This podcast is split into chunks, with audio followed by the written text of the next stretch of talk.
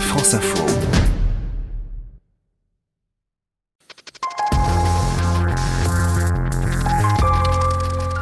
Allez, un avant-goût de vacances avec vous, Edwige Coupez. Vous nous parlez du paddle, une activité nautique en vogue qu'on peut découvrir ce week-end au festival Bien-être d'Aix-les-Bains sur le lac du Bourget. Ouais, prenez soin de vous.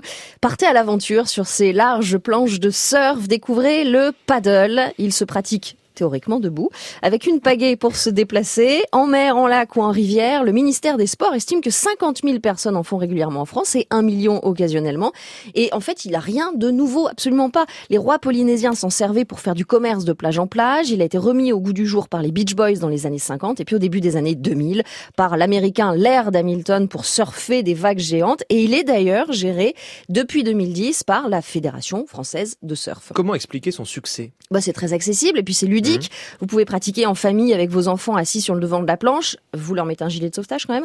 Il y a un côté découverte euh, pour aller jusqu'à des criques inaccessibles par la côte. Et puis sans vous rendre en, sans vous en rendre vraiment compte, en fait, vous allez vous muscler. Si si, je vous Ah bon assure, avec les courbatures le lendemain, vous Ça allez même découvrir des muscles nouveaux que vous connaissiez pas dans votre dos.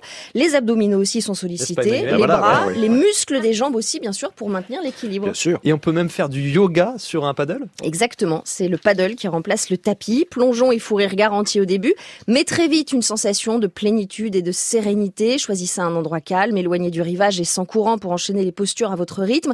Forcément, le fait d'être sur l'eau oblige à chercher encore plus votre équilibre. C'est idéal pour travailler la proprioception, c'est la conscience de son corps dans l'espace. Vous allez aussi travailler l'ensemble des muscles profonds, le tout dans un cadre naturel, avec... euh, Vous prenez des notes, c'est ça? La propriospection. non, proprioception. Proprioception, bah ouais, ouais, ouais, Enfin, au moins, au moins prenez des notes justes. Alors, je disais, j'en étais au cadre naturel dans lequel vous faites ce paddle yoga, parce qu'on a déjà parlé des, du- du- des bienfaits euh, sur la santé de la vrai. nature.